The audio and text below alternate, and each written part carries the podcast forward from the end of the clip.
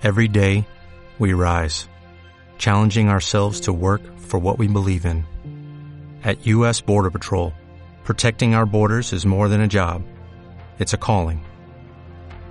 Agents answer the call, working together to keep our country and communities safe.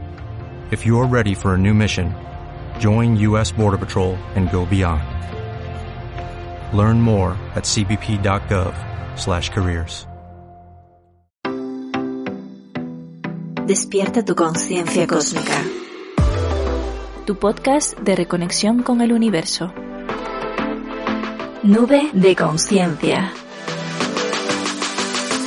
Con Talía Villar.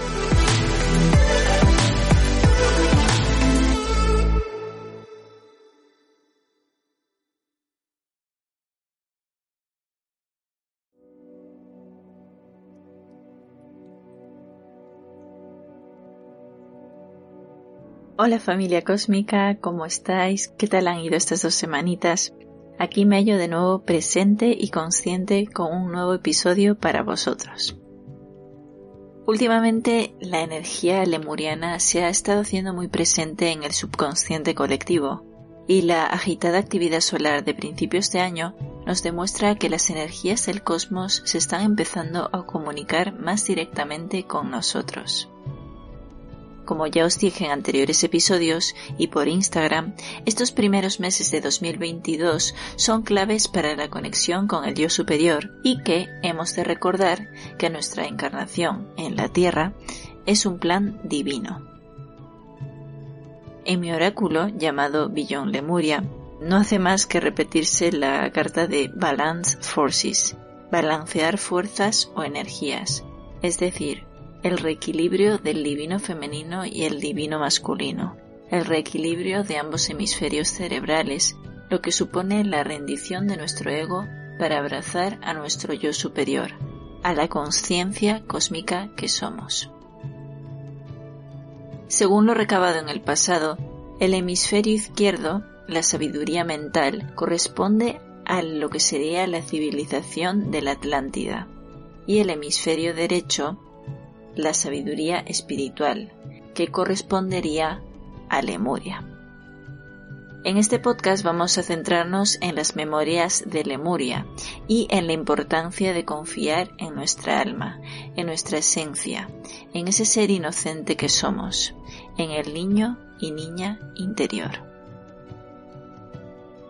En la actualidad, la civilización de Lemuria se corresponde geográficamente con los territorios de Hawái y la isla de Pascua.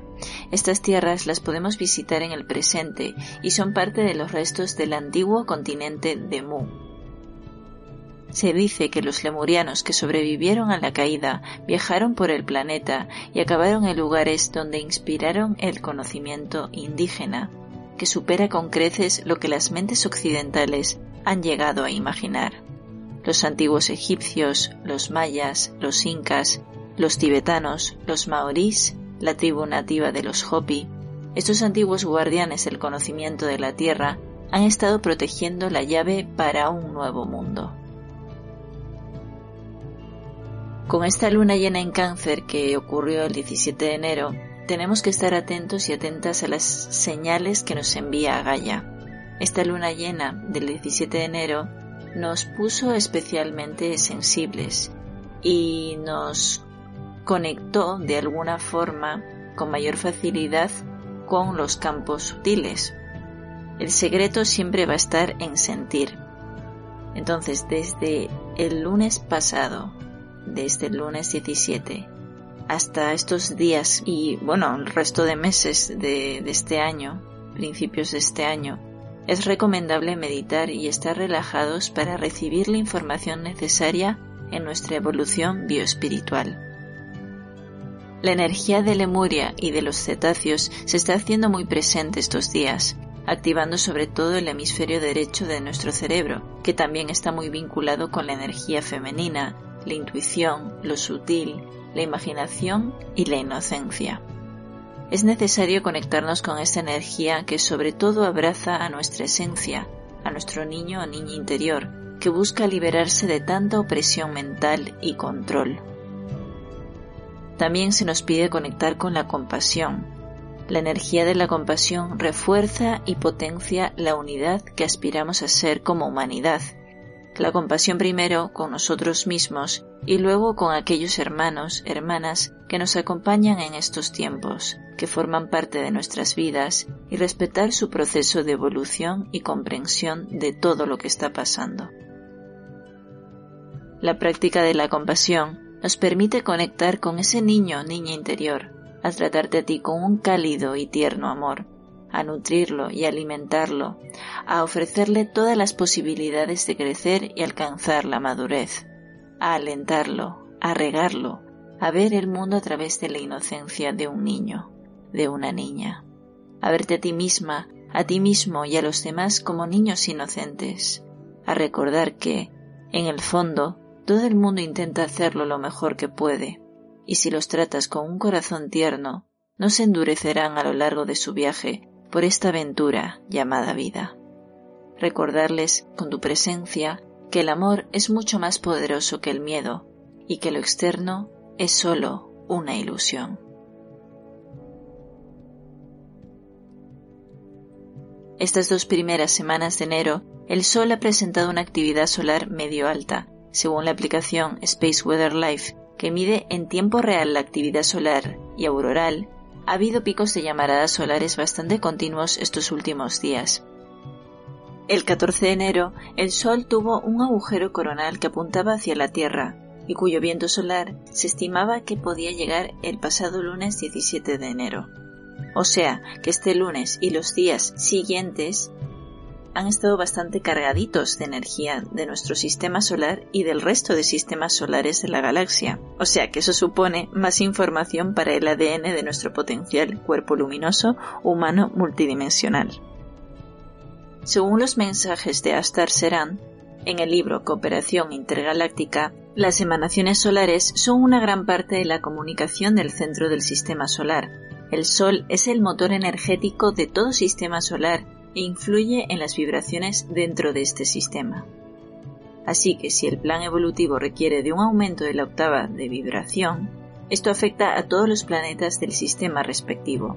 En otras palabras, no solo la Tierra está sujeta a este aumento de vibraciones, sino que todos y cada uno de los planetas forman parte de este salto evolutivo y tienen que pasar por cambios y transformaciones de este tipo. Vuestro Sol se nutre del Sol central y este a su vez se nutre del centro galáctico. Con muchos impulsos de luz brillando en la galaxia, los soles transmiten su información. Es energía pura de luz que penetra en la materia. Son las ondas de información las que se transmiten de esta manera. No se salva ninguna estructura física.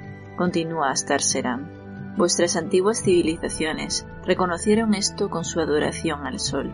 Sabían que del sol se libera más que la luz y el calor. Reconocieron que el sol es el vínculo con el cosmos, con un todo mayor en el que éste está incrustado.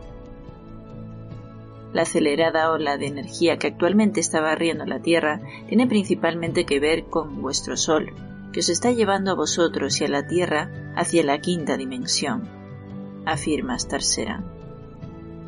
Con una profunda fe en el plan evolutivo, la Tierra y sus habitantes lograrán esta maestría solar. Las futuras generaciones de la Tierra contarán historias llenas de asombro sobre la gente de hoy. La actividad solar se ha acelerado durante años y causará cambios significativos en el planeta. La Tierra dejará su crisálida, desarrollará un mayor resplandor y esta información tendrá un impacto en sus habitantes. Ellos también estarán expuestos a grandes cambios de naturaleza personal y global. Para algunos estos cambios serán más fáciles, para otros más difíciles. Esto creará una solidaridad global que acercará más a la humanidad. Una amplia ola de compasión abrazará la Tierra. Esta compasión y solidaridad creará una energía sin precedentes, una gran energía de amor que facilitará la entrada a la quinta dimensión. Según un artículo del escritor e investigador peruano Ricardo González sobre los discos solares, en una época antigua el hombre de la Tierra desarrolló capacidades interdimensionales que logró corporizar en imposibles objetos de poder. Era un ser humano que vivía en conexión consigo mismo y el planeta. El escenario de esta historia se desarrolla en un lugar llamado Lemuria, antigua cuna de la raza humana, un mundo perdido que se hallaba entre las costas surorientales de África y Madagascar, en el actual Océano Índico. Allí, en un tiempo lejano, se habría construido un disco gigante de oro en aleación con otros materiales y vibraciones para conectar a la Tierra con la Matrix del multiverso. Los incas fueron la primera civilización lemuriana. Su maestría solar ha dejado un gran legado para el humano de luz actual. Según un contacto que tuvo el investigador Ricardo González en el desierto peruano de Chilca, decía así: Paititi es el retiro interior más importante de Sudamérica, pues está activo y custodiando una de las herramientas más trascendentales de ascenso interdimensional para el planeta, el disco solar. Es el disco cósmico que fuese elaborado premeditadamente para este tiempo, cuando la Alianza decidió establecer una base permanente en la Tierra. Por ello, irán en su momento al lugar en donde todo empezó, el desierto de Gobi, y comprender allí el último eslabón que los une con el plan cósmico. No obstante, el disco que protegen los guardianes del Paititi no es el único. Existen otros 12 discos repartidos en el planeta, custodiados en distintos retiros interiores. Todos esos discos están interconectados, y cuando el disco solar del Paititi sea activado, logrará una gran reacción en cadena con los otros discos, formando una red de energía que ayudará al planeta Tierra en su salto cósmico, la reconexión con el real tiempo del universo. Según la portavoz de la red Melquisedec, Andrea Bernabé, este disco solar de oro es, o era, un artefacto de inteligencia artificial hecho de oro que emanaba luz perfecta. Era una maquinaria que a través de la reverberación de su sonido curaba la salud de todos los nativos, los ayudaba a recalibrarse. Por su parte, los otros doce discos solares son también de oro, y en ellos quedaron en forma de códigos de frecuencia toda la sabiduría lemuriana, señala Bernabé. Cada disco solar contiene el programa o software que está inscrito en cada una de las doce fibras o hebras de ADN de nuestro cuerpo humano, asegura Bernabé. En un artículo publicado por González en 2005 expone que el gran disco solar es un disco matriz que es capaz de ensamblar magnéticamente todos los discos. Este gran disco, en la actualidad, se encuentra custodiado y protegido en el santuario intraterrestre del Paititi. Los otros 12 discos, también vigilados por los guardianes, fueron ubicados en lugares estratégicos. De acuerdo a nuestras informaciones, explica Ricardo González, el disco solar de Paititi con los otros 12 discos que se encontrarían en una ubicación estratégica formarían una red o columna vertebral planetaria que sostendría energéticamente la Tierra en su conexión gradual con ese plano superior del universo, es decir, desde fines del 2012 hasta el año 2407. Según la corriente mística, se sabe que ha habido un traslado de la Kundalini de la Tierra, que en el pasado tenía su centro en los Himalayas y hoy en día florece en los Andes.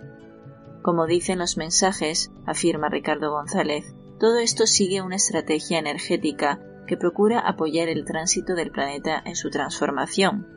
Ello está conectado con los cambios de la magnetosfera terrestre, probablemente debido al comportamiento actual del Sol por las radiaciones del centro galáctico, que podría ofrecer una explicación complementaria para los desequilibrios climáticos que hoy por hoy estamos enfrentando. No es una cosa para tomarla a la ligera, si la Tierra sigue perdiendo su campo magnético, podríamos vivir una inversión magnética, con todas las consecuencias que esto involucra. La NASA lo empezó a tomar en cuenta cuando sus naves espaciales experimentaron un sinnúmero de anomalías sobre los cielos de América del Sur por la debilidad local de la magnetosfera. Actualmente se habla de una grieta gigante en esa zona, la denominada anomalía del Atlántico Sur la misma zona en la que se encuentran la mayoría de los discos solares. La anomalía del Atlántico Sur es producida por una depresión en el campo magnético de la Tierra en esa zona. ocasionada por el hecho de que el centro del campo magnético de la Tierra está desviado de su centro geográfico en 450 kilómetros. En esa región la intensidad de radiación es más alta que en otras regiones. Lo que no se difunde en los medios oficiales es que no se trata solo de una depresión magnética. Este fenómeno no solo afecta al equilibrio climático, sino que también a la vida biológica y el comportamiento de los seres humanos. ¿Cómo integrar dicha energía solar? La energía espiritual de Lemuria se está expandiendo en todo el planeta a través de los discos solares y de toda la actividad que está ocurriendo en el cosmos. Hasta 12.000 años atrás se trató de preservar y ubicar con los sabios de Lemuria, dejar anclada toda la codificación para que la civilización de hoy, o sea, nosotros, la podamos retomar, explica Andrea Bernabé. Esa codificación la tenemos que desencriptar, activar los códigos y los tenemos que unificar a nuestro ADN y luego descargarlos a tierra. En la actualidad, el vórtice de mayor anclaje de la energía lemuriana se encuentra en el lago más alto del mundo. ¿Sabéis cuál es, verdad? Así es, es en el lago Titicaca, ubicado entre Perú y Bolivia. Es un punto que posee un disco de poder, en concreto en la zona sureste del Titicaca, llamada Tiahuanaco, que según Bernabé fue el puerto ciudad de Lemuria, que era el punto más magnificente para la tierra en energía, en prosperidad y en abundancia de alimentos y de suelo. Para integrar el programa del espíritu divino lemuriano es importante la activación de los discos que dejó dicha civilización. Hemos de conectar nuestro ser y nuestro ADN a la estructura que corresponde con el divino femenino en la cordillera de los Andes preparar el humano luz actual que somos nosotros, que hemos de volver a activarnos con todos los vórtices, los templos, los discos solares, con sus frecuencias y códigos, y así unificarnos a la energía espiritual de Lemuria, afirma Andrea Bernabé. El humano de luz es todo aquel humano vivo actualmente que se pueda conectar a su yo superior.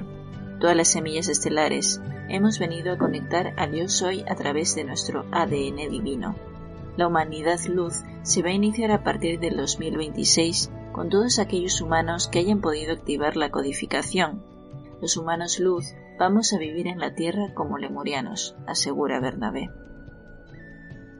En estos primeros meses, como os decía al principio, va a ser fundamental la conexión con el yo superior, y para ello es muy necesario conectar con el presente y también muchísimo con nuestro cuerpo físico.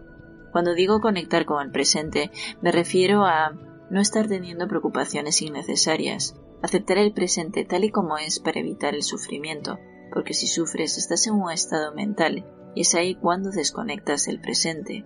Por eso es importante enfocarse mucho en el ahora. También acudir a Gaia, dar paseos en la naturaleza, estar descalzos o meditar en ella, en la naturaleza, también es una buena opción tomar el sol en horas que no dé tan directo como cuando se esté bajando sobre las dos o tres de la tarde, viene bien también para activarnos, ya que Gaia nos enseña sobre todo a estar presentes. Por otra parte, cuando digo conectar con el cuerpo físico me refiero a hacer caso a las necesidades que nos demanda nuestro cuerpo, escucharlo cuando te pide descanso, escucharlo cuando quiere estirarse, escucharlo cuando te pide meditar, están corriendo energías que de alguna forma nos invitan a la introspección y el descanso y la meditación van a ser claves en estas fechas de reconexión con el yo superior. Un consejo potente para estos días es hacer una meditación del chakra del plexo solar tomando el sol. Por ejemplo, procurar activar el plexo solar, la energía del fuego, de la voluntad, del coraje, la motivación, la fuerza y la felicidad es en el plexo donde tiene lugar el asentamiento del alma, la alegría de vivir, pues dicha alegría es esa expansión del plexo, el cual se hace con esa poderosa emoción, la alegría. Entonces, procuremos reírnos, cantar, bailar, hacer actividades que nos potencien, que nos hagan sentir realizados para que nuestro alma se asiente en el plexo con mayor firmeza. También en esa meditación hay que procurar hacerla pues igual sentadas en la hierba y eh, enraizarnos, enraizar nuestra alma que se queda sentada en el plexo con lo que sería el chakra estrella de Gaia. Está ubicado en la parte baja de la planta de nuestros pies, a unos pocos centímetros por debajo de, nuestros pies, y así habitar en la vida presente. Entonces, equilibrio entre lo que sería nuestro cuerpo, conexión con el plexo solar y también con Gaia. Estar presentes. Muy importante estos días. Y yo creo que esto es un pequeño paso para convertirnos en maestros solares lemurianos y que llegue a nosotros nueva información que nos permita esa transformación de nuestro ADN de forma gradual.